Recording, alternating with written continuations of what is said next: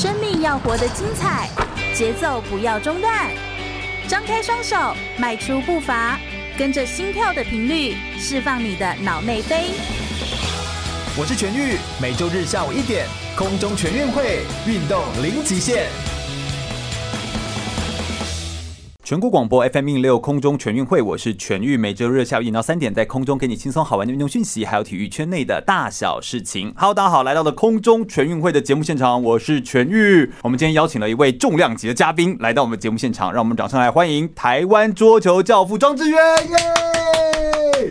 跟大家打声招呼吧。哎，大家好，我是桌球选手庄智渊。是的，智渊其实真的是应该是无人不知、无人不晓，对不对？好，然后。哎，志愿是不是今年是四十？呃，四月满，四月满四十，四月四十吧，对不对？所以就是啊、呃，我们就是已经是一个台湾非常非常已经打了非常多年，打了三十年，三十三年吧的球。八岁，对，八岁开始，差不多七岁半，八岁开始。天哪，我就觉得这真的是。打了太久了，可以这样一直一路打球这样子，然后我觉得这真的是，然后他从呃很小的时候开始打球，然后一九九九年远赴欧洲去打球，然后学习不同的拍法。两千零三年的十二月有拿下世界男单排名的第三名的成绩，就是获选为台湾十大杰出青年，并且在。两千零三年跟二零一二年，在台湾运动精英奖也拿下了这个运动精英奖的这个身份哦。然后零八年，他希望可以培养出更多的桌球好手，所以跟家人在高雄鼓山买了地，然后花了数千万元盖盖了一座这个四层楼高的志渊乒乓运动馆。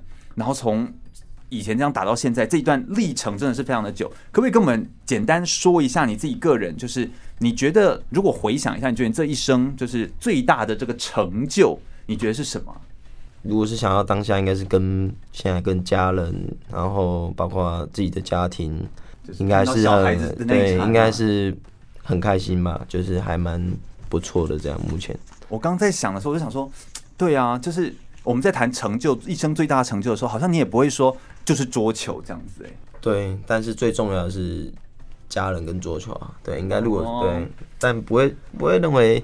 不会把成就或者当当对当成一个成就这样子，对，对那个我觉得打桌球这件事情，我觉得很神奇，因为今天这个志愿的身份是台湾桌球的教父了，就这个等级了，我就觉得一定不再问说怎么持拍啊这样这样子的问法，对不对哈？所以我们今天想来问一些不同的感觉，很多教练都说看一眼就知道这个人，哎，他有没有料？哎，他可不可以打桌球？我很想问一下，站在就是志愿教练你自己的看法，你觉得桌球有吃天生这一回事吗？有天分，天赋。那你觉得你自己的天赋或天分是什么？我自己的天分就是算比较坚毅一点吧，然后我肯吃苦，所以就是那种惊人的毅力。对，可能在自己所有的能力里面，这个是比较强的。哦，所以这个也算是一种，就是你所谓的天分。你可以从小朋友的打球这样就可以看出来这个点。你说我自己吗？还是对？如果你在看的时候，看选手嘛？啊、看选手刚进就要走专业这个路的话。其实敏捷性啊，各方面基本的条件是可以筛选的，但我觉得要走到后面最难。从小时候要去挑的话，心理是最难看出来的。对，这可能要一段时间。那要陪他一段时间。对，但要从他的性格去分析。但恰恰这个是可能要达到最后面高水平最重要的一个因，就是一个环节啊，一个因素具备的条件。所以等于说也不容易，对不对？要找到一个好的苗子不容易。但如果说，就像我刚刚讲，你要去找。一些敏捷性啊，然后这种外在是好好好好挑的，好挑的，就看得出来，然后看他的技术这种东西，对，学习能力啊这些，嗯，对对对，因为我觉得就是。我看到智渊的时候，我就会觉得，哎、欸，听说，好，当当然我还没有就是亲眼这样看，就是，但我这样看他就应该是右臂比左臂来的更粗壮，嗯、就这个练一练之后就会有这个，嗯，自然而然的这样子哦的的这个身材，所以我就想说，哎、欸，会不会有一些东西真的是后天可练，但有些东西是吃先天，所以这也是我很好奇的一个问题。嗯，我更想问的就是，呃，现在你的身份其实很多元，你有选手，有父亲，是教练，然后又是别人的队友，是呃。妈妈的儿子，然后是桌球馆的创办人。人生其实有很多种角色，那我们角色当中其实很难全部都平衡。你一定是有的时候取舍这一块比较多，有有有的时候取舍那一块比较多。那选择好像又意味着你要牺牲些什么，或者是有些时候你的时间要放下些什么东西。所以我想问几个问题，就是你从以前人家都说是金色头发的桌球小子，然后现在变成桌球教父了，诶，你是怎么样？就是维持你自己这样的良好的体态或体能，以及你的心理上是怎么样持续的提升？你有没有一些你有没有一些做法可以跟我们分享一下？怎么维持吗？我觉得就是兴趣啊。最简单就是兴趣，你要就是像像现在跟小朋友讲也是，他们踏入球馆的时候，包括那些因为陆续都有小孩子来球馆嘛，那跟家长也是这样说，你要走这行最大，其实各行各业都一样啊，最重要的是你要找到对这份你想做的事情的热爱，你才能。走的好不好是一回事，但是走的长久，你会持续进步，这是一个很大的关键。那个兴趣，你的兴趣好像跟我们一般兴趣的 level 不一样。我们有时候都会说，假设一个兴趣你像是一把尺，有刻度零到十的话，感觉你的兴趣落的点比较高。有些人会觉得。一开始可能是都呃，就是我完全不喜欢，那可能最底层可能是不排斥，然后可能是可能啊还不错，然后你的兴趣好像是属于比较高的位置，因为有些人可能会觉得所谓的兴趣应该在中间，那我在往上才是叫做嗜好或者是一生的志业什么之类的。感觉你的兴趣的意思，你的意思是说要在一个很高的刻度的位置，对不对？诶，对你而言。嗯，当然我也有其他兴趣是像你说的那样，但我觉得恰恰对桌球这个兴趣，就像你说，我找到最高点，所以才能走得这么长嘛。那也恰恰是大家在讲的，常常说的是你在做的工作，嗯，如果是能你刚好是你所喜爱，那是最好的嘛。但我觉得不好找，那自己是比较幸运，刚好是这个样子。对，这个我觉得这真的不好找，然后要刚好可以找得到这个这个他的兴趣的这个。比例其实是很高，就是他是真心的全心投入，那个兴趣已经到呃，好像看有看报道有写到说，就是就是晚上半夜起来，你想到一些打法，你是还会起来，然后就拿起拍子挥一挥，然后这样子这样子，这是一个很正常的对你而言的一个晚上半夜的一个运动吗？除了我们一般人就尿尿而已。呃，应该有，因为有时候想法的时候，你训练训出了。实质上训练你下来还是会思考你今天做了些什么事情。那可能去上个厕所、吃饭的时候，你刚好有那个想法会出来的时候，有灵感就会对，就会去 挥个拍子，因为刚好那个个 动作啊什么这些。但包括有时候不只是动作上，你突然想到什么时候，可能正在跟家人聊什么，就很跳痛的会直接跳到说：“哎，我刚刚。”想这个打对对对，会会这个样子，就是对你而言，这其实是一个已经进入一个融入一个生活。我们有时候只会在厕所放漫画书，它是会放有个拍子，就我就不时要挥一下这样那种感觉，对不对？还有一个球，嘿，我来测一下那个旋转，会会吧？就是现在。对不对？自己床旁边还是我现在可以猜到他厕所摆的东西，是个球拍啊，就是对，会还是会有，还是会有。对啊，这个真的很重要。那那你在心理上面要怎么提升？就是你刚刚说的体态，那在心理上就是一样也是兴趣嘛，就是所以你的心理上面就可以不断的越来越成熟。嗯，心理上面我因为心理上有时候我们说年轻的时候，我们就是可能就是哎，我很敢猛打。但是好像越成熟，假设你三十，你是说我的心理素质吗？对啊，心理素质这件事。呃，这可能是我比较弱的一环呢。嗯，就是我心理素质上面可能比较偏软一点，不是那么刚硬。哦，如果讲直白点，就是比较没那么，也不能说没那么勇敢，但可能就会比较犹豫不决一点，就比较没有自信，比较没有自信。哦，比较没有自信。对，这是别人看不到的，但也是透过，但这是。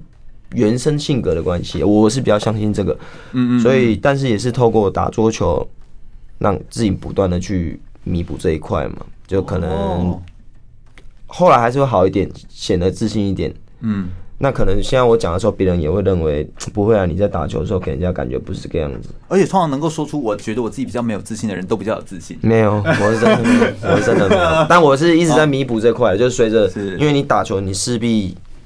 要有自信啊，但自己会透过一些方法，然后比赛成绩去成长。但我觉得弱点还是弱点，是是，就是有时候那是一个性格上的，对，就是性格上我们比较没办法说说补就补这样子。不过我相信三十岁以后，纵使说体能可能不像年轻的时候那么是爆发型，但是应该出手的果决或意意识上面更提升，这件事应该也是。随着年龄的提升跟经验的提升，对，应该是，这是应该也是会越来越好。打球的意识啊，什么这些，随着经验嘛，成长。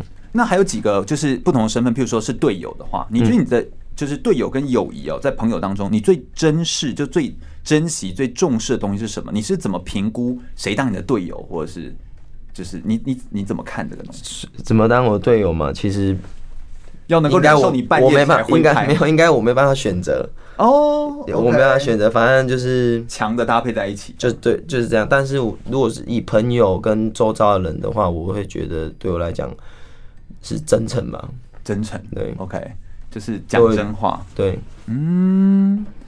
真诚听起来好简单哦，就是但是好像很难很难做到，是不是？确实，就是要很真诚，可以说，嗯，我我没有很勇敢，我就是其实很没有自信，嗯，也也要有一些这样的朋友。对，OK，那那我再问看不同角色，就是那在家庭中呢？你觉得在家庭中你自己比较像是一个什么样的存在？就是至于家人这件事，我。很简单啊，还是妈妈的儿子啊，然后太太的老公，儿子的爸爸这样。嗯嗯嗯，什么角色嘛？我觉得我在家家里，其实大家怎么讲，我算比较二吧哦，就包括我大哥，然后家里的人都可能他们也都让着我吧。到现在还是小时候，因为我小让着我，但现在因为。就是可能他们会觉得我就是专心在做好打球这个事情，所以他们会步步都让着我，只要我说什么，他们都是去支持我这个样子。哦，所以还是他们很辛苦啦。对我，但我是相对比较轻松的，因为我只做一件事情，就是把球打好这样。嗯，然后当然现在也是可以的话，我自己是很希望多一点时间陪陪家人呢。是是是，也很像，但一辈子把一件事做好也就很了不起了啦。也很不容易，你大家也是这样，有人这样说了，但我是觉得，因为我也只能做这件事情，我没有办法。对，我试着去读书，但不一样，不是不是真的没办法。从小时候就你是说读什么 EMBA 这种吗？没有，没办法。对，不是 觉得太我小时候就没有没有太多的 对于这方面的天赋。OK，但总之对于家人来说，其实你就是也很谢谢他们，就是嗯，他们其实真的是很很照顾你。对，那还有一个身份是。志愿乒乓运动馆，你觉得你创立运动馆，你有希望解决什么问题或期待达到什么目标吗？我现在的目标吗？我因为现在就像开场，我现在快四十岁了嘛，接下来可能会慢慢打球，从选手会转到教练。嗯嗯嗯。那我自己现在有一个梦想是，希望有有一天可以带出一个选手是也是世界前十的吧，这是一个目标。嗯，那。这个球馆的成立跟母亲有很大的关系啊，那他也是完成我一个梦想，就像小时候，因为是当我开始学打球的时候，是在那个环境氛围长大的。妈妈那时候是一个桌球俱乐部嘛，对，那一直到我国高中，就很怀念那时候的那个那种那个场景，那个氛围就是很快乐，然后大大家在一起啊，对，很单纯的。去打球，然后代表学校这种和乐融融，就是大家小孩子聚在一起的那个氛围是很好。但就也就这样，有一天，因为我当时那时候在欧洲嘛，然后回来的时候，因为那时候我们就是球馆自然就没有，妈妈也算比较退休，我们就没有没有球馆了。在那个时候，我们就在家里这样，我就跟妈妈聊天，就。讲到小时候的事情，然后说很想要在有一个馆，对对，对，那个也不是馆，就是说那个感觉很好，那个感觉很好，就是很快乐这样。所以妈妈也就因为我这样一句话，然后她就开始去去找。由此可知有多疼你。对，所以我说我刚刚说在讲，其实我讲话的时候，他们都很让着我。嗯嗯，对，真的是很不简单呢。不过我们今天就是要来听听很不一样角度的庄智渊的故事。我们先不要走开，我们稍微休息一下，听首歌曲，马上再回来聊聊哦。我是跆拳道奥运金牌，也是陈怡安手工皂创办人陈怡安。您现在收听的是 FM 一零六全国广播，由全域主持的空中全运会。据华雄广播 FM 一零六空中全运会的节目现场，我是全玉。我们今天邀请到的是台湾桌球教父庄志渊来到我们节目现场，耶，很开心。那我们现在来问一些很，因为我们要把握时间，我们一定要来问一些就是。非常非常关键的问题，这样子，我们刚刚问了一下身份，呃，有选手、教练、啊，父亲、队友、儿子、桌球馆创办人的身份的这些问题之后呢，我们想要来谈谈训练。训练一定是大家也很在乎、很想知道的。那在训练上面呢，诶，听说其实你光是训练从以前到现在打了这样三十年的球，堆起来的那个橡皮鞋啊，都像是一座山了，这样子哦，就是应该那个数量也都已经是够多了，这样子哦。那除了苦练之外，请问你是怎么训练自己在桌呃桌球上的创造力？你是怎么样可以有一些很特殊的战术设定，或可以打得很活、很灵活？你你这怎么做到的？可不可以跟我们分享一下？这是可以培养的吗？是可以培养的吧？那我我觉得还是取决于个人的本身性格上面，先天呐、啊，这个占就像刚刚前面讲的天赋，嗯嗯嗯，占有一定的比例，但。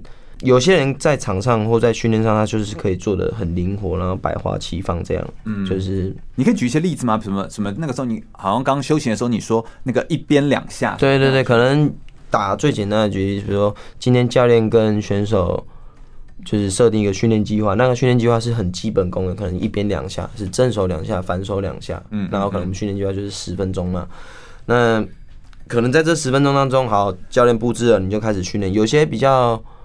比较老实的选手，可能就是十分钟都会打正手两下，反手两下。那比较比较活的，他可能比较不喜欢枯燥的东西，不喜欢枯燥的小孩，他会在里面找乐趣。他可能就是正手位打两下，他可能过来反手打一下，但侧身位他还是又打了一下。但他他计划还是一边两下哦，但是他会移位过来用正手在侧身位打了一下，对，他就会变化这样子，就是因为他可能觉得一边还是这样枯燥，他觉得比较好玩。对对对，可能这样子。那可能这些就是像你说的这种创造力，那教练可能就会过去跟那个比较老实的选手讲说：“哎，你可以试着就是正手打一下，过来这边也活一点啊，过来正手打一下，反手打一下，因为这样的话是在比赛当中可能比较可以灵活变化。”对对对对对，那你跟他讲以后，他还是就他就懂了嘛，他也做多了一种方法，所以这个是先天有一定的因素，但后天你还是可以教用一些方法去弥补。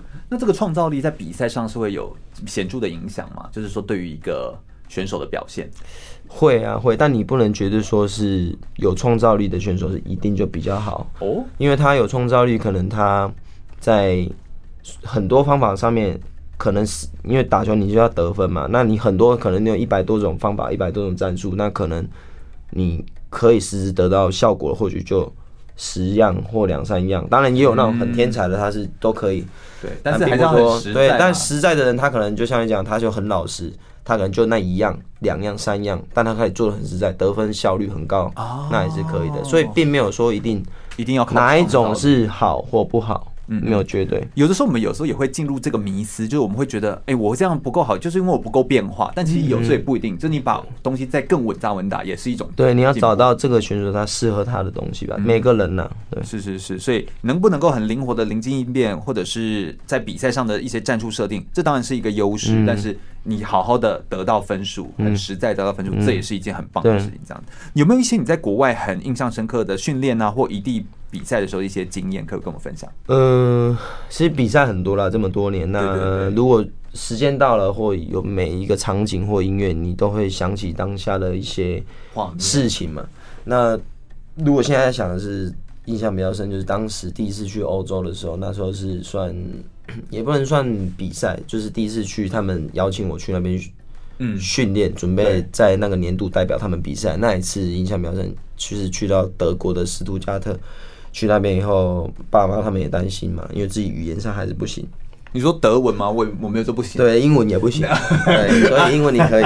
所以我去那边的时候，是老板，因为第一次那么远，以前是去大陆，那第一次去那边又下雪，而且你住在那，对不对？对，但我去那边以后，我还没去过，然后老板没来，迟到。什么？所以我就很慌张，到两，因为下雪，因为下雪，所以两。第一次看到雪吗？对，所以没有没有，大陆就有看过了，但只是在那个欧洲那个环境旁边都是，不是可能没有什么人，不是亚洲面孔，你会比较紧张一点。对，然后自己就那样，所以就打电话回来啊，然后妈妈他们赶快联络，联络亲戚去说对对对。然后后来二三十分钟，老板出现了，就接那个画面是比较深刻，然后一路上开车过去两个小时，这样一直跟我讲话，我也听不懂。你就想说，对，你就只能微笑。对对对，只能这样。比较，反正那是因为第一次去欧洲。那几岁啊？十八、十九吧，十九。但第一次为什么在那个环境，然后后来独居在那边待了七八年嘛？对啊。但没有常待了，就是说七八年也够长了。对，但是都会固定回来。不过我在那边是有公寓啊什么，基本就是在。二十到二十八九岁都在都在那个关键的那对对都在都在欧洲，都在欧洲，然后就不断的往返这样。对对对。啊，我觉得这都是不一样的那种生命的经历，这样子哦。每一个人，我觉得你大概应该也是呃，用桌球比赛这样环游世界，譬如三圈之类的，这样吗？没很多啦，很多很多很多人，很多人都都有。但是我自己是比较可惜，是这么多国家都没有去去玩去玩。对，当你出去的时候，你应该不是一个会去玩的人啊，你一定就是就是只有这边机场好移动到球馆，然后中间风景你都会忘记，因为你在想怎么。怎么拿对，应该也有像我这样的啦，但可能也因为有些人是比赛完可能结束了，他就会去走走上，但我是比赛完以后，你会去就没办法，那个心情是没办法，因为你如果打一次打到后面你没有时间，那打输的时候你是我是就烂在饭店那样，就没办法，哦，就就是没办法出去玩，那除非是没有带球拍，我就可以，我如我我这个人就。也是，比如说我今天要去玩，我就是去玩。去所以要陪你出去玩的人，要先把你的球拍藏起来，这样才能够跟你出去玩。大概是这种感觉。要不然你看到球拍，你就不好意思，我不想玩了。但你要你要藏得了啊。对，好，那什么时候训练的时候有没有一些快乐的事情？因为我看到你现在说的训练，大部分都是你知道，就是都是呃，在在在很投入啊，然后有时候打球打到脚底流血啊，什么都都是都是。然后你都会忘记流血，忘记受伤。嗯、但是你有没有什么训练的时候是让你放松，或让你觉得好笑，或让你觉得比较快乐的？有吗？训练其实是不会是快乐的、啊，嗯哼，就是其实是枯燥的。那如果说在训练上得到快乐，是因为说你想了某些东西，然后结果是你有感到明显进步的时候，这时候我会感到很快乐。那天训练我会很开心。对，就是。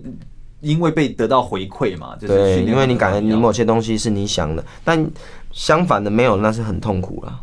哦，对你，因为你一直没办法进步，就像想什么东西，今天想一想，哎，感觉可以了，明天去试，想了一整晚，因为想的跟实质上的不一样，都是差很多的。那很多时候是你想完想了一整晚，明天应该可以，一上桌一分钟以后你就感觉不行。那今天整天就毁掉，就就很很很也不会很差，就是那整个训练过程就非常的嗯，你要把不顺就很对对对，你不可能就是我这一分钟不行我就就完了就这样，但你要持续的去想办法做啊，这样。你怎么转换你的情绪跟心情？有没有什么快乐的事情会让你就是容易一想到就比较好转化？你说在当下吗？对啊，当下以前我会，这也是随着年龄，我当下会很以前的话，小时候会没耐心，会很生气啊，对。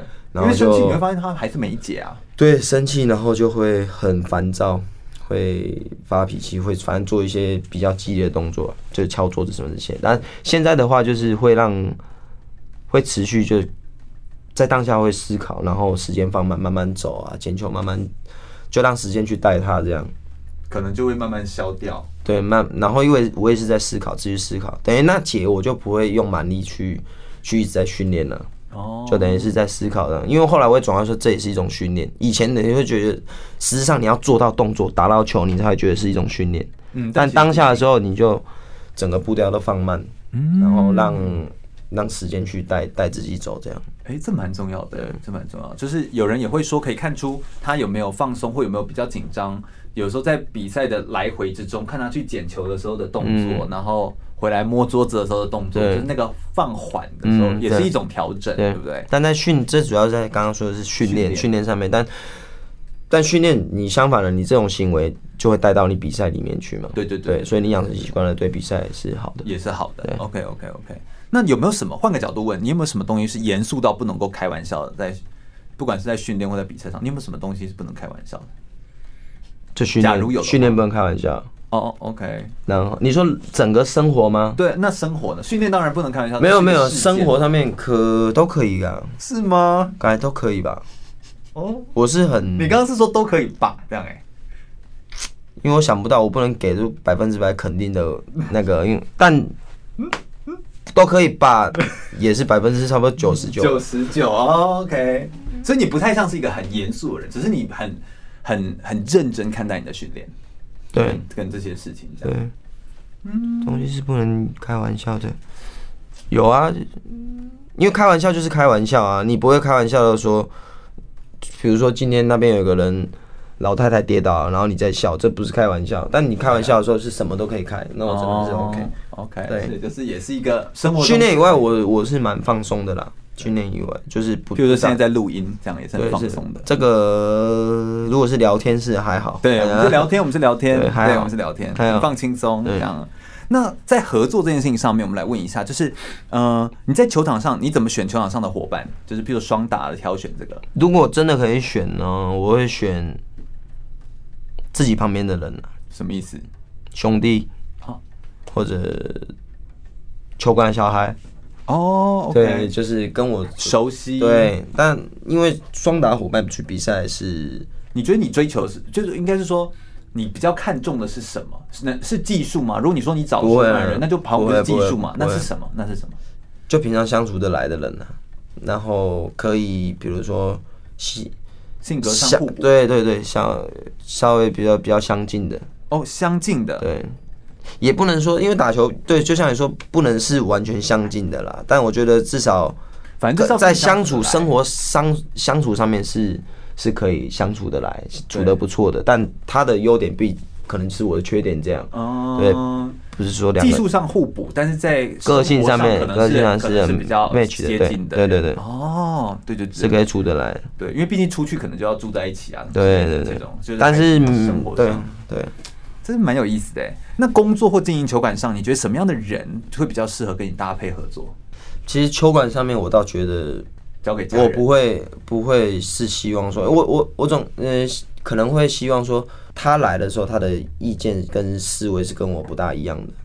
哦，在球馆上面，在管理上或在这种上面，因为你需要有一些不同的领域的人，然后我跟他也不一样，也不是可能是教练一职吧，然后两三个教练，但是他的想法总是是跟我不一样的，但我们可以讨论这样，我感觉是对球馆是比较好，包括其实家人也是跟妈妈哥哥，很多时候想法是不大一样哦，并不会觉得说啊，你来这边都是要跟我一样这样，是是是，这样是会对球馆比较好。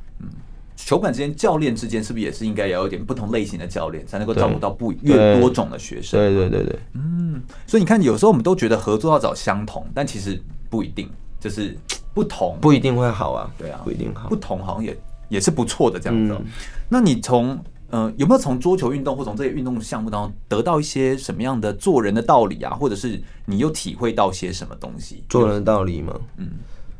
其实一直在变诶，每个每个阶段有每个阶段的不同的不同的那种信念。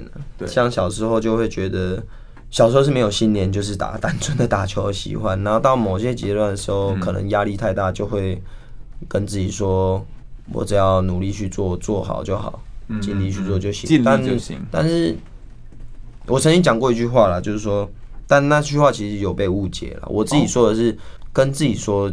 只要做一件事情是尽力就好，做好就好。但我觉得这句话是不能我自己跟我自己讲。哦，是别人对你可以跟我讲，但是我不能自己讲，因为你跟自己讲的时候，你会有退路。哦。所以去打一场比赛的时候，在打比赛前，你不能跟自己说啊，我尽力做就好。你要势必就是说去赢得这场比赛。那只是我输下来以后，别人可以跟我讲，那我可以，但是。可能你下来，你安慰自己，让自己缓过去，你可以自己跟他讲了。但我觉得，作为运动员选手，追求某件事情的时候，不应该是这样去做。嗯，因为你只有这样，你这样你没有办法去达到最好，表现出自己最好，或者更超于原来水平。嗯，对，你只有这样想得更远，你才能，你这样总是给自己留退路啊。对，这个好像小威廉斯就是网球的选手，小威廉斯他的教练。也是这样跟他，就是在教学上也有提过这件事情，嗯、就是他也会说，不要是一直，就是有一些表现很顶尖的选手，其实他们比较容易为自己找退路，就是比如网球打一打，他就觉得我破不了他的发球，他就会想说，我就干脆不接，然后他就只会说我还没有尽全力，只是我不想接而已，就是他会有一种反过来的一种心态。那他这个时候他怎么倒过来去鼓励他？其实就是要，就是就是要叫他，你不能够只让自己尽力而已。那有没有什么是我能够为你做的？他就要去跟。那个选手沟通，他就他也有注意到，有些很顶尖的人有时候会说我已经尽力了。这样子，那但其实就是你还可以更好。对对，当下应该我觉得选手是比较，因为我自己也经历过这个时期啦。嗯，我觉得如果再重来一次的话，我并不会去让选手说说这样，这是一个阶段了，但后后面又有不一样的，嗯，就就一直在你也不能说善变，反正应该说我持续进步啊。对对对，持续的进步，持续就会有不同的感受。这样子，我们等一下来聊聊关于球技，还有关于在输跟赢之间，到底庄智渊他是怎么样来学习的呢？不要走开，马上再回来哟。我是棒球裁判刘伯君，您现在收听的是 FM 一零六全国广播，由全域主持的空中全运会。全国广播 FM 一零六空中全运会，我是全玉。我们今天访谈到的呢，是我们的台湾桌球教父庄智渊，来到我们节目现场跟大家分享哦。我们来谈谈他的球技好了。庄智渊其实本身，呃，我们都知道桌球它其实是一个场地非常小。但是球速又非常快的一种运动项目，那球跟球拍的接触只有千分之一秒，扣杀的速度最快可以达到时速一百七十公里。它最迷人的地方其实就是像庄智渊他的技巧上面就是有一个叫做弧圈，那他是一个很厉害的选手，他可以拉出一个爆冲的弧圈的球的时候，每秒的球速可以旋转超过五十次，所以甚至比飞机的引擎的转速还要来得高哦。所以我想问一下。庄志远，你是怎么找到自己的球技的特长、打球的优势，然后持续发挥的呢？你怎么找到的？嗯，小时候自己也不知道，那可能需要旁边教练，包括母亲啊，去跟你说你自身的优点是什么。那那时候因为我力者轻的感觉，对，力量比较小，那自己也不懂了。那随着比赛去成绩的印证，就是说你是以什么去得分。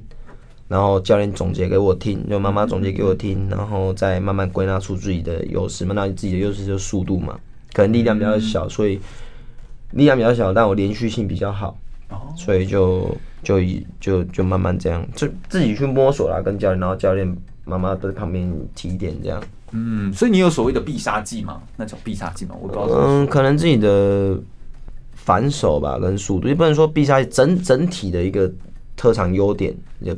是技术是速度，以速度为主。有，因为呃，有人就说你是融合了中国的快攻，就当时你在中国练的时候，然后又有欧洲的那个弧圈，所以曾经也被誉为世界上就是速度最快，就是启动快，就启动就你马上可以发动，然后球速也很快的选手。那你是怎么样让球可以这样子这么能转？那是一种你就是摸得到嘛，就是能够有些时候是技术。技术还是有影响啦，就是你怎么把球打快、打转，你技术本身、嗯、当然，那再靠训练嘛，然后可能就自身的能力，我嗯，那天天要训练的，可能是要训练，所以练那武功那不功呢？因为你因为因为你说要怎么怎么怎么去让自己打得更转，是不是？这个对啊，这个因为这个就是这个不是像我的话，像的看志渊拿不是像我的话，不是不是。能打把球打那么转的人，如果以很多专业选手，这个并不是我的强项，速度是我的强项。那有些人他可能先练，他一拉，我简单讲，可能他拉出这个弧圈球，他的转速可能他可以有，就这样轻轻一拉，他可以有一百转，我可能才只有五十转。哦，就是以专业对专业，我这个不是我强项，所以我的特质是可能球速比较快。所以你是可以右转，就是可能不是最转的，对，但是速度比较快，衔接的速度快。可能我打过去，他要打过来，我再打过去，这个快。那那那个旋转强的人，他可能是他很转，个，对他可能慢慢，对，所以那这个的话，天下武功唯快不破，哎，好像快是一个很强大的一件事，是，但是。没有绝对，你看你又但是没有绝对，没有绝对，没有绝对，没有绝对。嗯嗯哼，好，呃，你很常在专访当中，你曾经有说到了，说打球是你的兴趣，然后也是在精神上面想要持续的进化啦，想要更好。那对于球的球职还有落点，你其实都是非常有要求。你是怎么样可以训练自己的这些面向上？我我举几个例子，就是有的时候我们要面对，譬如说比较呃。防守的衔接，劈长的防守衔接，嗯、或是摆短的抢攻衔接，或是比赛僵持当中的时候的落点意识，就这件事情，譬如这些面向，你怎么训练？首先，我会去通过自己比赛的影片，我会去总结啊，回顾自己的影片去总结。对，然后可能因为你看影片，很明显你是落点打在哪边嘛，哦、那你肯定是要选择打比赛是有对方嘛，那你可能要去看怎么得分去。可能你今天打这边不行，那你去总结，你就可以再把角度打开一点哦。那也透过这边，然后在下步训练的时候去做加强，这样。嗯，OK。所以用影片去总结，去看出你自己到底在面对这个这个这个劈长的防守的衔接，或者是抢攻的时候，你你是怎么反应的？然后那个时候落点又落在哪里？然后我自己走位是怎么样，行不行？因为当下如果是以第一视角的话，有时候是并不会那么清楚没看的那么客观对，。那你影片的话会会比较清楚。那除了影片这个方法可以帮助你之外，因为你等于就是透过回放吗？你是怎么看？就是边看边写笔记吗？还是什么？你的实际做法是什么？我还就这样看而已。我应该是看，因为你就除非是很多对我记不住的时候，我会稍微写两个字这样。那因为好像不是所有人这样看就可以知道，你会怎么教小朋友？就是说去看自己的回放影片啊？现在小孩子其实都会看，因为通讯他他其实都会看。但有时候会教他怎么看。对对对对对，会跟他说，你看就会很简单啊，就是说，你看你这个球打这边，然后因为落点上很清楚啊，嗯，就你打，比如说打打正手位，哪怕是正手位，但正手位的正手有分很多，可能角度开一点的正手位，嗯可能再过去一点，那边他明显就不行了。对，可能有些球它出现，它有下意识打到那边去，但是不够，对之类的。你没有有够了哦，但可能十个里面他才出现那么一个，哦那可能他看看整个面，他就会没注意到。我说你看你打那边就是有效果，所以去加强了这个，然后再哦，而且还要鼓励他，你做得到，因为你有打到这边过，对只是你打的这个球十颗只有一颗打到，对对对你可不可以多打几颗？对就会获胜。哎，这种鼓励就还蛮。可能在训练上就要做到这样。除了看影片回顾之外，还有什么方法可以帮助他去意识到这件，意识到他的这个这个打球的比赛的意识？这还有影片是最直接的最直接，然后看到自己。再一个是在比赛当下的时候去指导他的时候跟他讲，那时候印象也会很深。好，就坐在旁边指导的时候，跟他直接说比。赛当下当下跟他说哦训练有时候效果还是没那么没有效果没那么好。可能训练当中你跟他讲的时候他能做到，但比赛又没办法比。赛没办法。但比赛他要是能做做出来的话，他就会变成很习惯性的，因为那个观那个印象会更深。是是是，有时候在打球，好像桌球这件事情，就是要把那个印象跟观念可以植入在脑袋里，才能够马上做及时的修正，对不对？对，就是变成下意识地在做一些反应呢、啊。嗯嗯嗯。但有时候速度太快了，对对啊。那呃，你自己个人个人在拿球拍的时候，球拍有零五六四，你好像是个人很偏好这样子，你是怎么选择的？你可不可以跟我们稍微介绍一下？嗯，还是取决于自己啊，就你喜欢，自己手上的感觉，然后跟你自己打法的要求。那是拍皮，那是你刚刚说那是皮吗？因为有些对有些胶，包括还有球拍啊，嗯因为有些胶皮是比较就是旋转比较强，速度比较慢。哦但像我，比如说我是旋转比较弱，对不对？对，我可能就会去选择旋转比较可制造掉的。对，没有可以制造出比较强旋转，因为我本身就有速度，哦，OK，所以我需要这块。对啊，啊，对对对，哦，所以还是要去看自己。那还有一种是可以把旋转都消掉的短颗。对对，那个那又是另外一种对对，哦但那个可能性也有了，削球上面会用比较多。所以你也会就看你怎么去搭配你的两个拍面当中的变化，那也是一种策略，对，没没胶皮应该是固定的，是固定的，就是你在打，你不会，你不能突然又换的。你现在让我换颗粒的话，可能那整个打法体系是不大一样的。嗯，所以打颗粒的人可能从小就要打颗粒。哦，因为那个要练要一段时间，对，没有那种突然变换的这样子。OK OK，所以这个在选择上面，其实我觉得真的是蛮有意思的，就是仔细看的时候才知道这里面有那么多的学问这样子哦。那你会推荐小选手们其实跟一些典范来做学习，对不对？就是你会推，你现在会推荐，譬如说学学生也应该要多看一些别人的影带之类的。会会会。那这件事情在是要学什么？因为我们又不太可能，假设我们看世界冠军的嗯的球，但我们又又距离他那么远，但他是要看什么？嗯，不一样。有时候是看战术，有时候是看技术。哦，所以等于同一个影片其实可以看很多种东西。对，但是我，嗯，比如我今天指导的是十二岁的小朋友，然后请他去看个马龙的影片。对，但我可能就会更多是教他看技术哦，动作，然后可能如果战术，我就会在旁边跟他讲。那比较大的，我可能就直接也是跟他18 20讲，跟他讨论，然后跟他讲说，你看这个时候，比如说九比九，关键时候该发什么，他心态是什么，就有不一样。哦，OK，所以就面对不同的年龄层的小孩，用不同的话跟他说，对。这其实也是，但是也有也有可能是十二岁，我会跟他讲战术，就看他的就看他阶段阶段所以不一定是用年纪来看对这样子。你当时好像有说过，你自己也非常喜欢瑞典华德纳的那个打球，就是他是第一个哦，稍微简单介绍一下，他是第一个缔造世界的桌球赛啊，然后世界杯，然后奥运会男单大满贯的选手，就是夺拿第一这样子。嗯那你当时好像有说，你觉得他打球的协调性很好，然后艺术感无人能比。当时他是你的偶像，也蛮久的，当你的偶像蛮久的。嗯那你觉得你自己现在有逐渐接近自己的偶像吗？嗯，我还是希望可以跟他一样，但应该没办法，因为这每个人就不一样。你觉你觉得他是美在哪里？就是你说那个艺术感，他应该是每项，就像我们开头讲，他应该是每项能力都很高很高高很高，然后刚好他的所有东西是很符合，包括人的特质上面的、啊，人的特质上，对，很符合桌球这个东。这个运动，就可我也想过，他可能去从事其他项目行不行的？哦，但可能有些项目，比如说他去打网球，或许就不行，可能他的体能就不行。嗯，但刚好他的体能是在桌球上是够的。嗯，然后一些比如说思维上面呢、啊，战术意识上面呢、啊，技术协调性、敏捷判断这些，他都是很很高的水平。是是是是是，了解。所以这个就是好像不同的。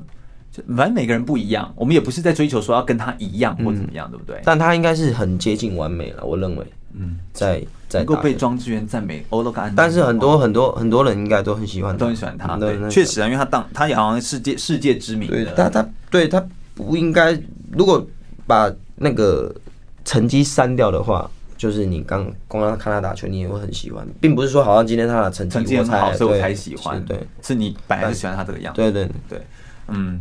你好像自己个人在现在的生活上面，你好像也有一个，你刚刚有特别要补充一个，就是你觉得你自己就是对于生活的一个态度，你好像对于打球这件事情，你开始有一些不一样的看法，对不对？呃，就是你跟我们分享一下。对，信念上面嘛，我想说每个阶段都有不一样性。那最就是接近最近一段的话，就会想到说，因为我刚刚有讲说不是那么一个自信的人，所以我是觉得在。有时候像我们去比赛的时候，时间安排出来去那边就是要比赛，你肯定是要上场，你不可能说今天就不打了。对，那要上场前不是输就是赢嘛，做一件事情不是成功就不成功。所以我现在慢慢能体会说，既然两种都肯定会有一种结果，那我是宁愿选择正面一点，对，或对或成功去去上场，哪怕当下我是骗自己的，这样去说服自己，这样去就是说应该说骗自己了。就这样去去完成这个比赛。那输下来，输下来，我们可能如果跟预期的不一样，再再调整嘛，在想另外一个说法去骗自己说啊，没关系，刚刚只是失误了，怎样？只能这样。因为我觉得那种心理压力太大了啦，就因为你们一直要承受很多种东西。对，但其实每个选手都是这样。那因为这个想说法是很简单的，那我也直到最近才能比较深刻的去。为什么？那你以前都怎么跟自己说？你以前就会说，以前我这个完蛋了，我对，然后就别上去，对，别人会跟你讲说、哦，你还可以撑到现在，啊，那么厉害，也不会这么这到这么负面。别人会跟你讲说，啊，你这个没问题，没问题，但你自己总是会去想最糟糕的状状况。因为我做事是这样，就是不是只有多想 最糟的一个状况，对，然后让自己就是最低的那个东西，我会先做好心理准备，然后以至于我万一是最糟的状况，我不会打击那么大。嗯，所以我不会想，等于是，如果说我今天有事要告诉自己，我会赢上去，我是不根本就不会，就不会，就一定要赢啊！我不会去想后面怎么样啊，因为有时候你你真的输下来之后，你就是很很错愕那样，就是啊，所以我惊掉，就是啊，我怎么输掉了？对，所以到这个信念以后，就会转接到再想到生活上面，就是开心不开心啊。其实，所以打球还是让我。其实很很神很奥妙的，就是说从工作从兴趣到工作，然后再到悟出一些道理，然后再到自己的生活上面去，是很多道理是相同的。对，而且你刚刚说的那个想法，其实在心理学上叫做预防性负面，就是你会先想一个最负面的状态，然后去预防自己的心理就走到一个很极端。嗯，那其实，在心理学上是一个是一个理论。那其实这个理论是很好的，它用在运动员身上，其实是是是。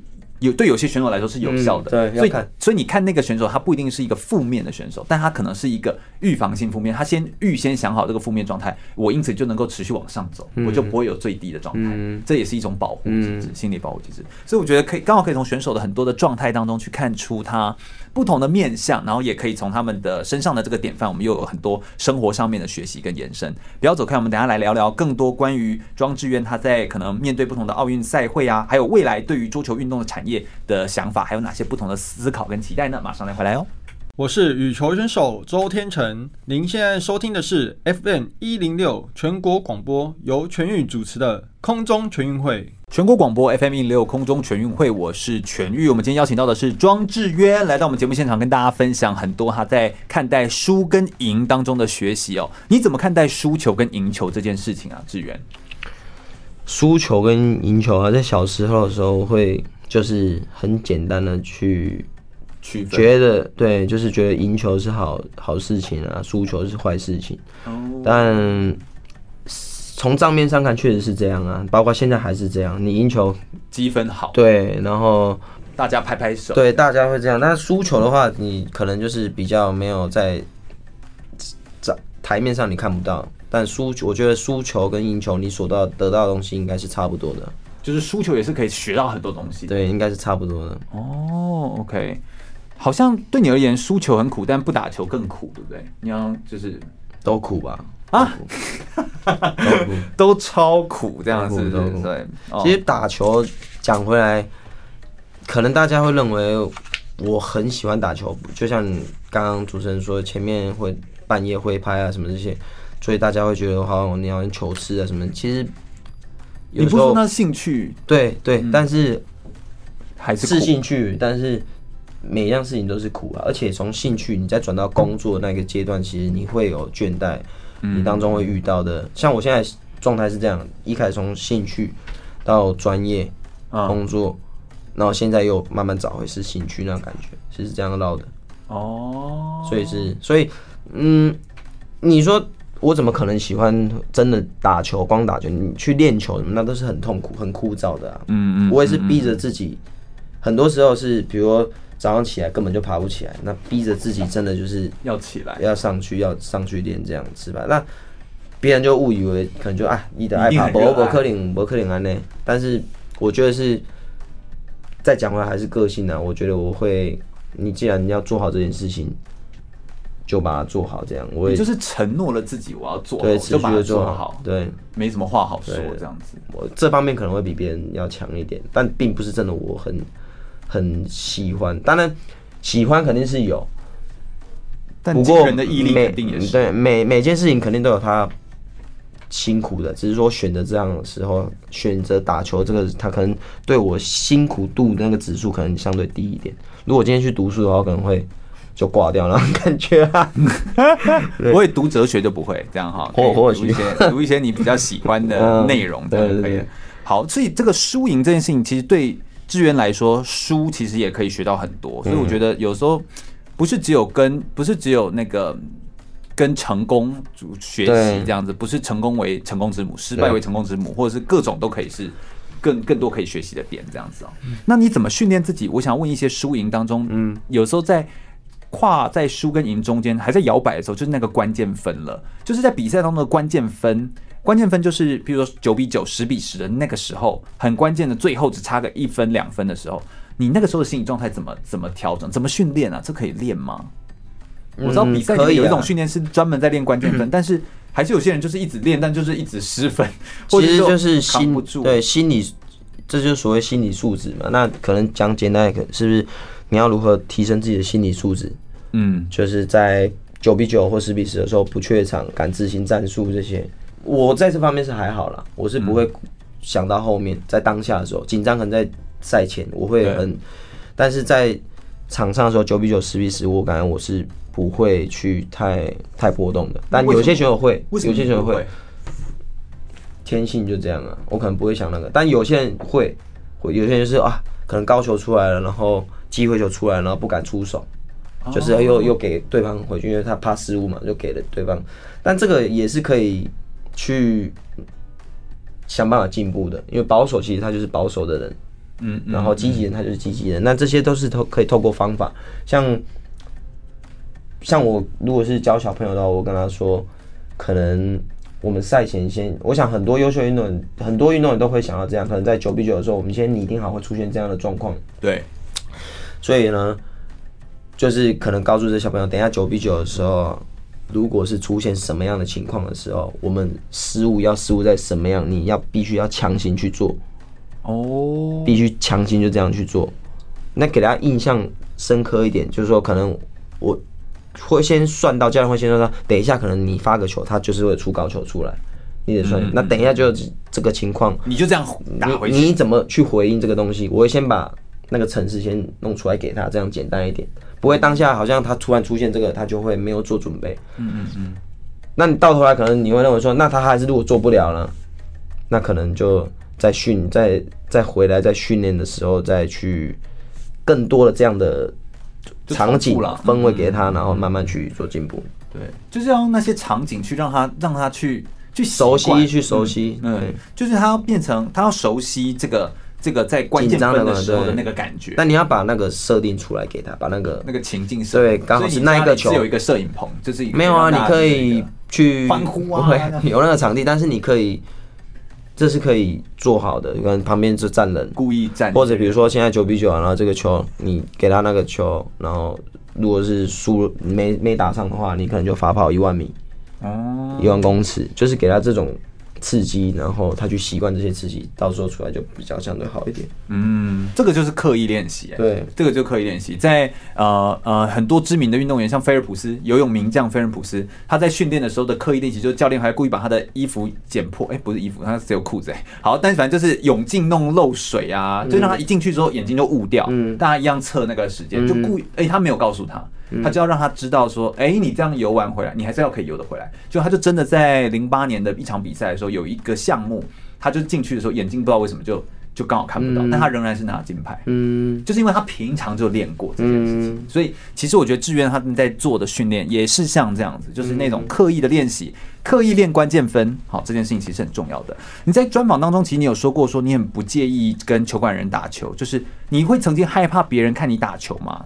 就是有些好像，嗯，因为在台湾嘛，毕竟也是竞争嘛，然后台湾也是桌球表现很好的国家，那所以有一些职业的或者是专业的这个国手们，彼此之间就会是对手，选拔的时候的对手，所以他们有时候在练就不会，就是不会想要找他练，或者是就要找自己的练习员来练，这种有点避免自己的球路被别人看穿这种做法，哎，你当时也会这种担？也会有这样啊，就是可能怕。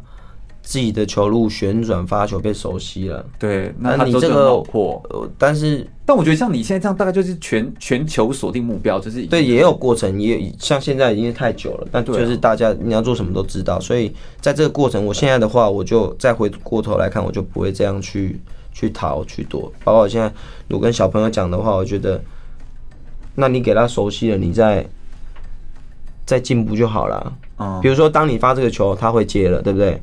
一开始他不会接，那你多跟他打，他会接了。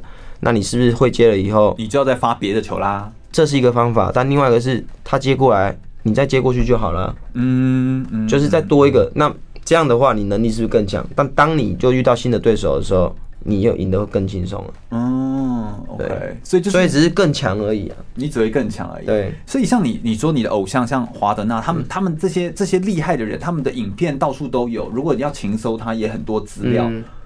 他们也都不怕，对不对？就是就是，或者到你们现在这样子的时候，应该也不是去防这件事。有些人会啦，有些人还是会，那有些人不会，这是他看个人。我我是曾经有过这样，但我现在不会啊。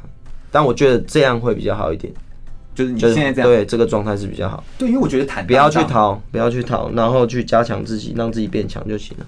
嗯嗯嗯，就对啊，我觉得那种坦荡荡就是一种。也可以说是自信啊，但是我觉得是坦荡，就真诚啊。我觉得比较像是实力吧。你这样子是硬实力啊。你去逃的话，你你去躲去去藏你一些东西，但你有一天还是会被熟悉啊，或遇到水平比你高。对啊，那你就没办法了。就我觉得，我觉得用那种预防这种想法就很被动啊，就感觉比较被动。但是你现在这样子就哎、欸，就是但还是有这样的啦，还是有这样的。对。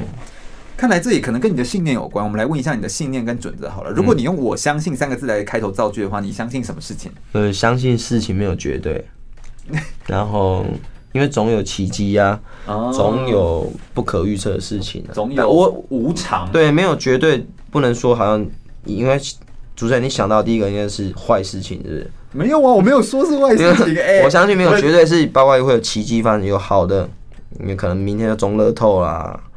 或这些总是不一定，对。对对对对对，我们不会乱断章取义，但是但就是对，但是就是蛮有趣的。我只想听听，哎，你相信的东西到底是什么？事情没有绝对，你相信事情是没有绝对，对，你没有人知道会有 COVID nineteen，对不对？哈，所以谁知道呢？所以对你而言的相信的事情是这样子。OK，那在运动场上的时候，呃，有的时候我们会觉得那种恐惧啊，或连输，就是还有一种就是连续输，明明就已经二比一，然后现在又是八比二的一个成绩，然后我现在占上风，但是结果我后来却却连续输掉，这样子，然后到最后败掉一场比赛，你怎么面对那种连输的这种状况？你会怎么用什么心态面对？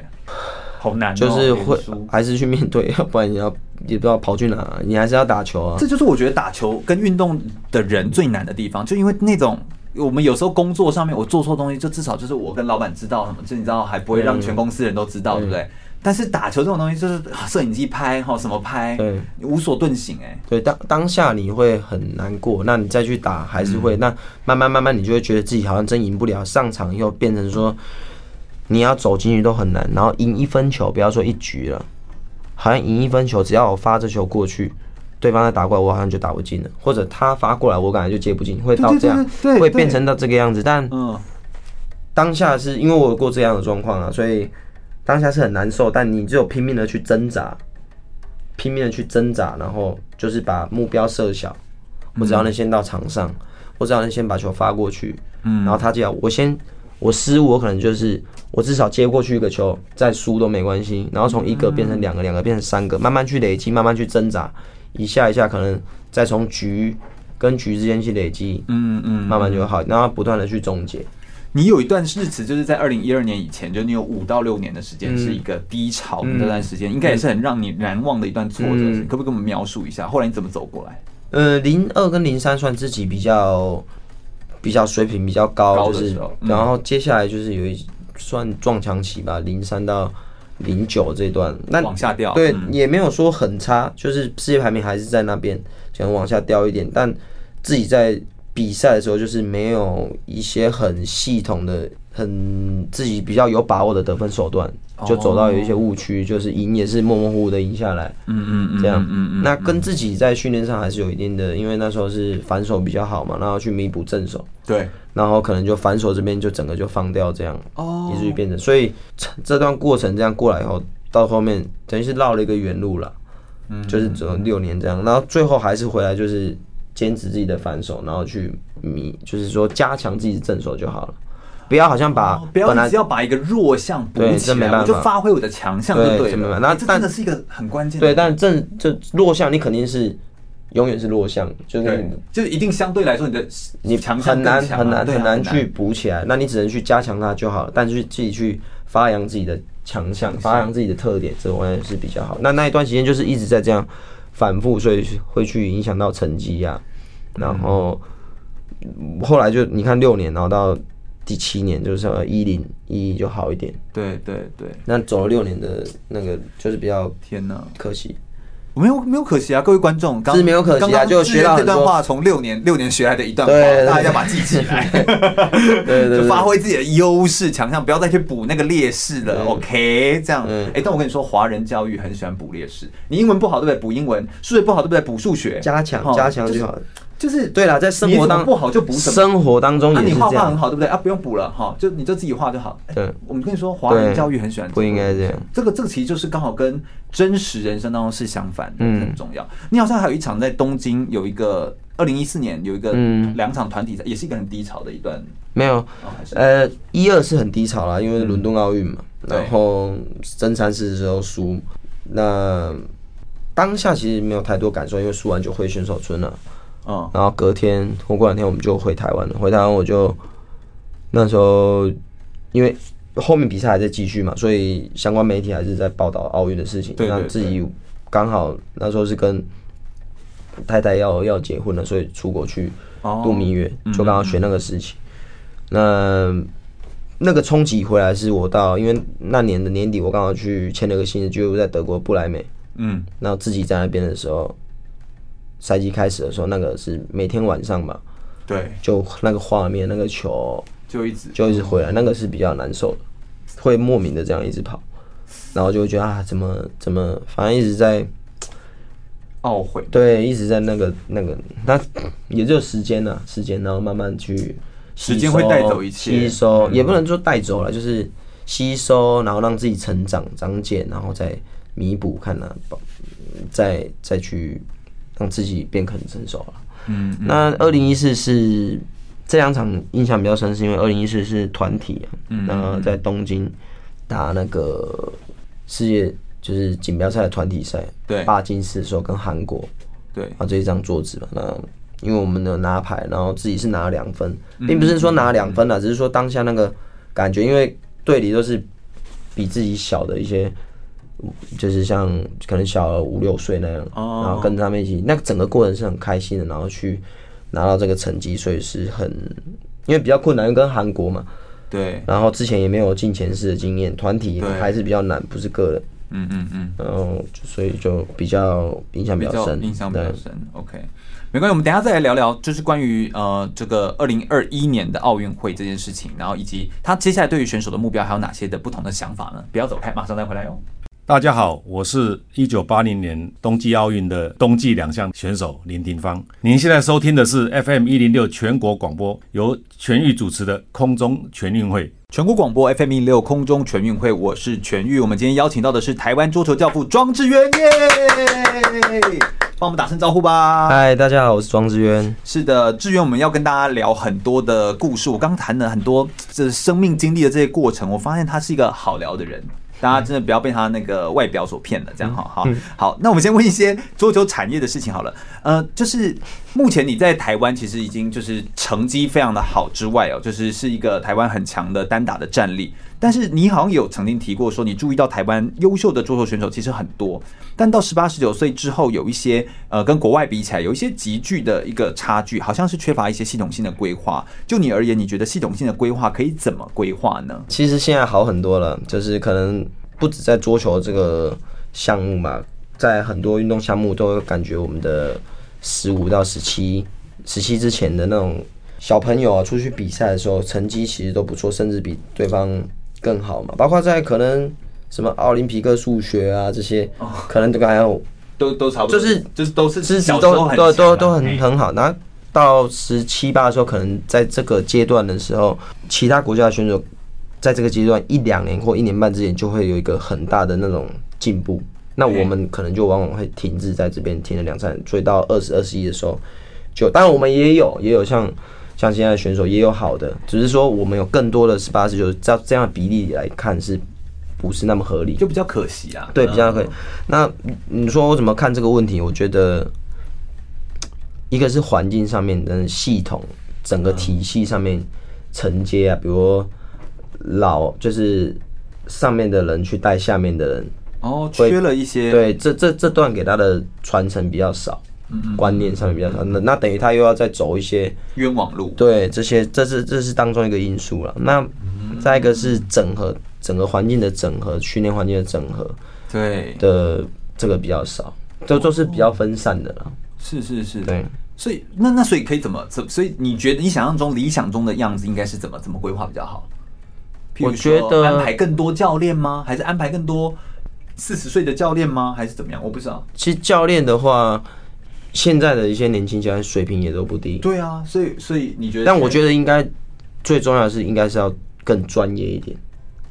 专业就是整个环境的的训练跟嗯一起训练啊，比如说打个最简单一起训练，嗯，或者比如说你未来要有执着，整个桌球环境这个体育项目要更专业、更职业化、职业化更专业一点，那你势必就会。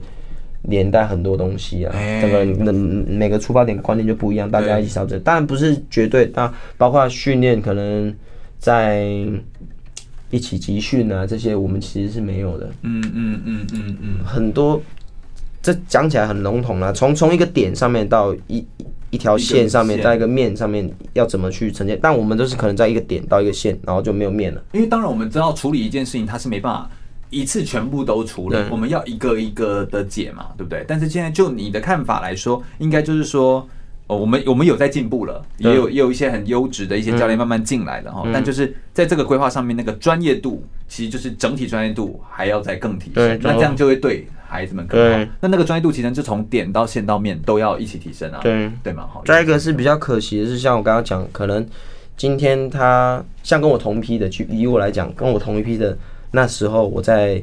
十六七岁的时候，十七八岁有很多，差不多十来个。嗯、那现在打到后面就我一个，其他可能他就去做别的行业了。对他个，其实他所学他也很水平也很高，只是他可能没有后面那么。我一直认为我很幸运，是因为我有去我母亲帮我，然后有那么多的机会去到大陆那边学习，然后遇到的人给我的帮助。嗯嗯嗯、那那些人可能只是没有我这样的机会，或许他们有这样的机会，他们水平可能会。更比我更高，嗯，这没有绝对啦，比我更高或，但都很可惜，只有我遇到，所以我走到现在。那这些人他的能力、他的天赋并没有那么差，只是说缺一个环境。当时他没有他的环境，只是十八岁，他就是要升学了。嗯，那他在他那么多年的那种专业训练上，他全部等于是都放掉。那如果他到一定的水没有到我那么高，不过他可以把他这些所学再给下面的话。那就很棒啊！那一代一代这样下来，水平自然就整体水平就会自然的提高啊。哦，所以你希望的是，就是有一个系统性的更提升，所以不是缺，不是缺人而已，是缺那个环境的那个、那个、那个养成这样子。对，那你想要怎么保证他们说，在十八、十七八岁高中完毕业，他怎么再用他所学去去工作？去投入，让他有这个憧憬，说啊，我可以以后靠这个为生，然后去去帮助。那没有，他只是因为要当老师啊，这需要生涯规划。对对，所以就。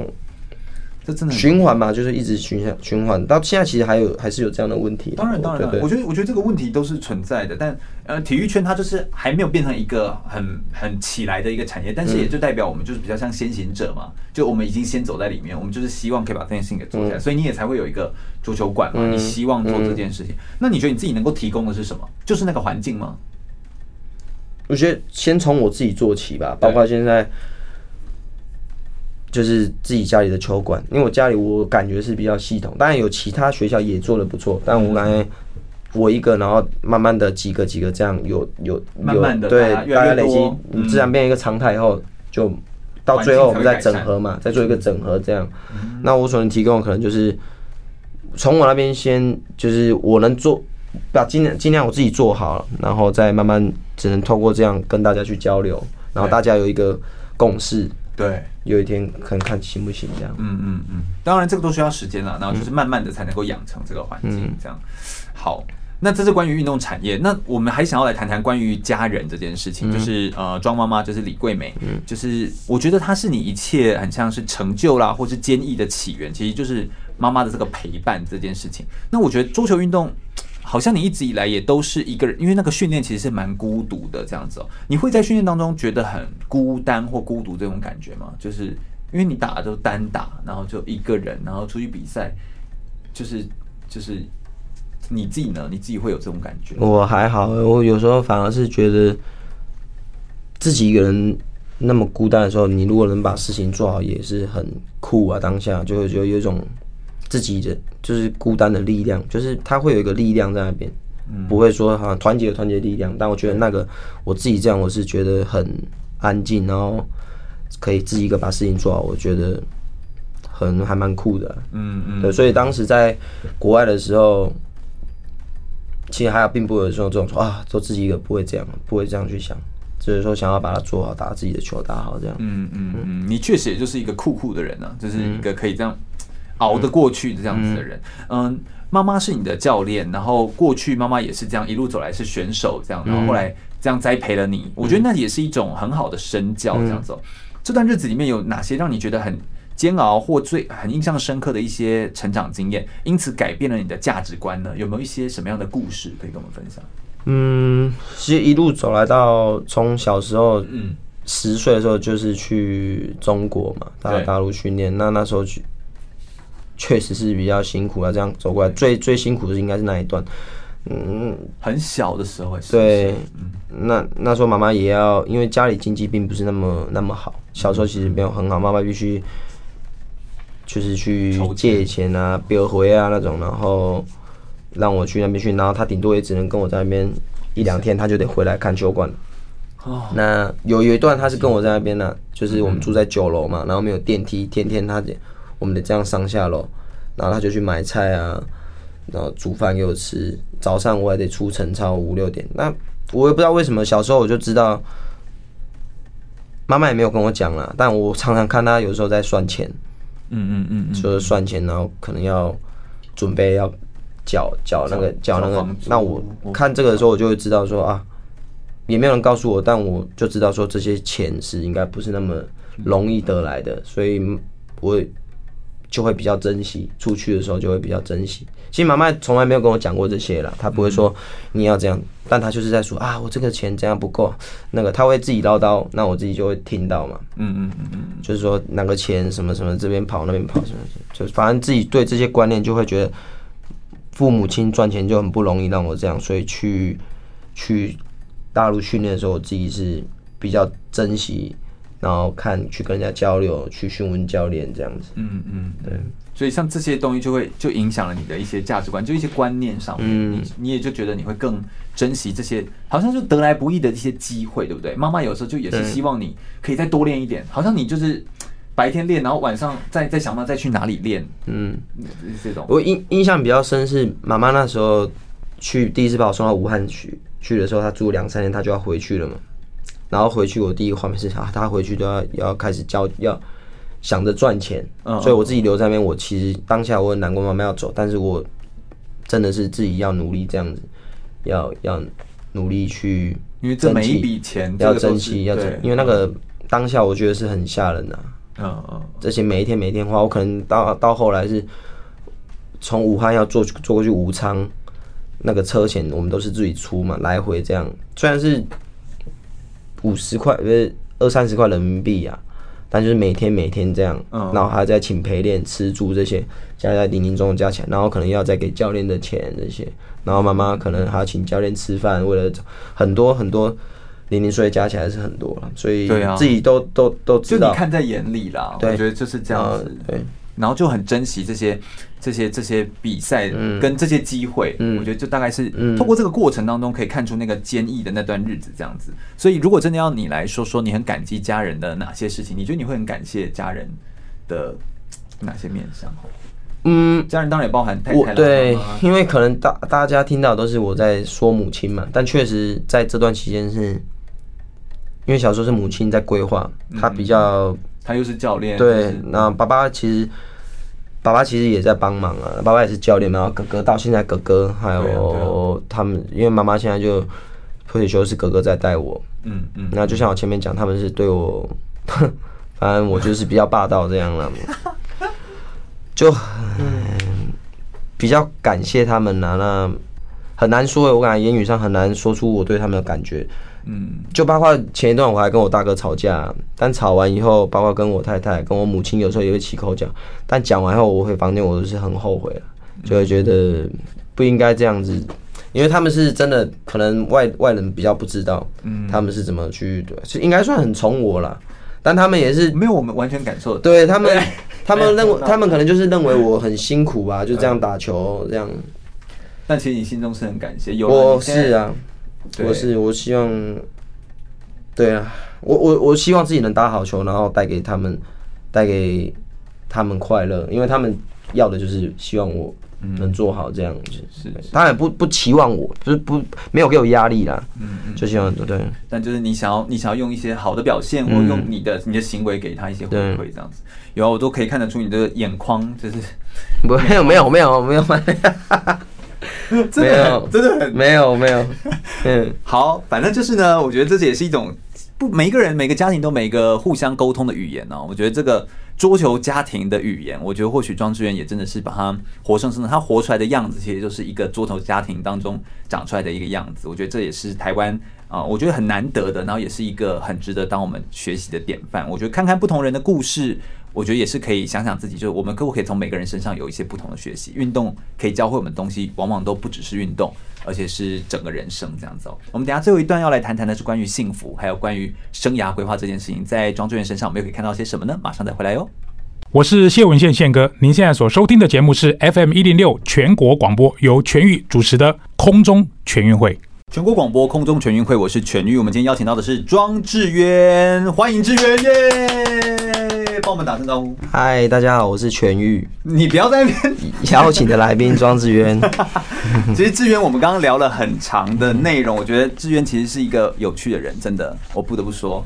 呃，我们都以为我每次在看专访或看什么，就会觉得啊，桌球教父哎，天呐，那个台湾打球最长时间的人，天呐，台湾单打，反正就是这样子。然后我就觉得哦。就是神一般这样子哦，就是一个很遥远这样。哎，就今天一聊就觉得是一个好笑的人，然后喜欢谈哲学，欢迎大家可以约他谈哲学这样子哦，各位老师们。好，那我们来谈最后一段内容，我们要聊聊幸福这件事情。我觉得，我觉得这件事情我很想，我很想问。曾经有人说，就是什么是幸福？就是幸福是你热爱的工作刚好也适合你，在职场上面好像就是一个幸福。因为我觉得你目前的走法很特别，你因为喜欢桌球，热爱桌球，然后打桌球，后来。到后面，因为喜欢那个氛围，你们盖了一个桌球馆，现在又培养更多人，创造了一个好的环境，让更多人可以学习桌球。诶，我觉得你好像刚好创造了一个自己的工作，你觉得是这样子吗？你觉得你幸福吗？嗯，我觉得蛮幸福的啊。那幸福是什么？对，幸福是什么？那主持人，你可以先说一下幸福是什么吗？我觉得幸福就是。就是你认为幸福是什么？我认为幸福就是，譬如说我可以仿到。我不要听官方哦，我不要听官方，我真心，哎，我真心诚意。不要官方。我觉得幸福可能就是有有有你很在意的啊，有你很在意的人在你身边，然后我想要做的事情，我都可以。像我就睁开眼睛，我每天都在做我喜欢的事，我不会做我不爱的事情。我不爱的工作，我就把它直接辞掉。嗯，就是我个人就是这样。所以这是幸福。就我觉得我就是做我爱做的事情啊，我啦，嗯。我觉得我很幸福啊，但你应该有不同层次。我的话，我没有啊，我层次也很低，我 没有什么。我的幸福就是觉得旁边人开心，然后看到我家人他们都是开心，就是无忧无虑这样，天天可以看他们笑容，然后旁边球馆的小孩子也很开心，也很开心，大家就是快乐去打球，然后有成就。对，就是他可以是。很单纯的，我就觉得是很幸福。嗯嗯，你觉得你自己算是也在做一个很幸福的工作，或制造幸福的工作吗？我没有觉得自己是在制造，哎，可能，但我觉得是整个整个我现在的状态是，我是喜欢的。就是如果今天幸福对幸福指数的话，如果是四满分，我感觉我应该有在八点八这样，八八。那八点八，那剩下那一点二是怎么了？一点二吗？就是没有绝对啊，哦，就是跟你刚刚那个，我相信这世界上没有绝对，对，哦，还可以更幸福啊，留一点空间。好会接，好会接哦，好，就是前后呼应，好，就是非常非常厉害的一个人，这样子。我，那你创造出了一个像现在这样子的工作，然后你有有一个公司，然后做自己热爱的事情，你下一步还想往哪里前进？你觉得？下一步吗？嗯。其实我现在没有公司啊，是球馆，就球馆，球馆。但我是想要成立公司啊。哦，对，然后球馆。乒乓球公司，缺席吗？好像要垮掉啊。就是想要有一个公司。智渊乒乓乒乓运动馆了，还在还在想，还在想，就是有个公司，然后因为球馆它就是栽培选手，可以栽培教练的地方。那可能慢慢，如果公司的话，就可以去。筹备更多的事情，面向更多推广桌球，然后对筹办比赛或培养教练人才，帮他们安排出路，是一个平台，很多很多可以做。你完全可以跟运动员生涯规划发展协会搭配在一起，可以吗？因为完全是一个长期的。长期的人才培育再往下延伸啊，可以可以可以可以，是不是可以？很私底下再说。哎，好，私底下再说，不能不能在那边说。好，没有，这也是规划，也是想了。对，慢慢的，我觉得慢慢的规划，然后慢慢的往前进，我觉得是一件很好的事情。感觉你已经完全是已经，就是如果睁开眼睛，然后如果就是就算今天要离开了，也会觉得都是没有遗憾那种感觉的幸福感。对，就很担心家人吧。嗯，对。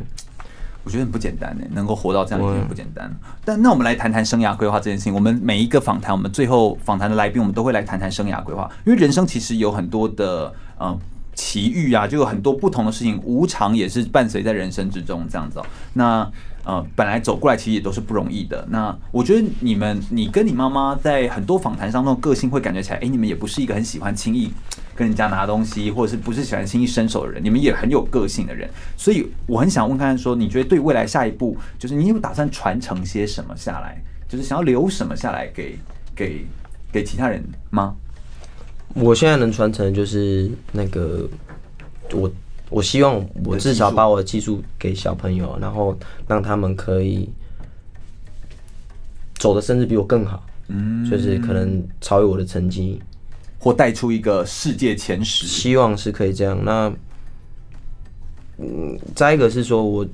像我们球馆，我是很重重，就是比较重视人的品那个个品态度啦，品格品格，会要求他们。那如果说我当然我没有完美，不过我希望把我好的那几点是可以跟他们分享，然后去去带动他们这些一些正能量啊，然后再扩及给别人。这样，我希望我可以这样做到。但首先也得就是说。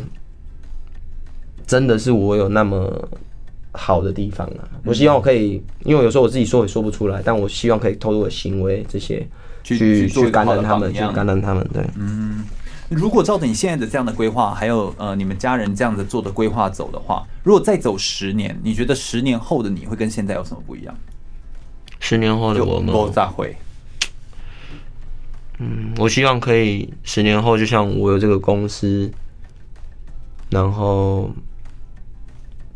更成熟啊，然后可以当时已经很成熟，没有，我觉得你说更成熟是一个在管理上面的成熟，整个人吧，然后思维上面更加全面，更加自信啊，然后把整个桌球环境生态已经至少达到执着能有执着，嗯嗯嗯，对，然后找到一些那一点二分嘛，嗯嗯，那一点二分的幸福，对。对。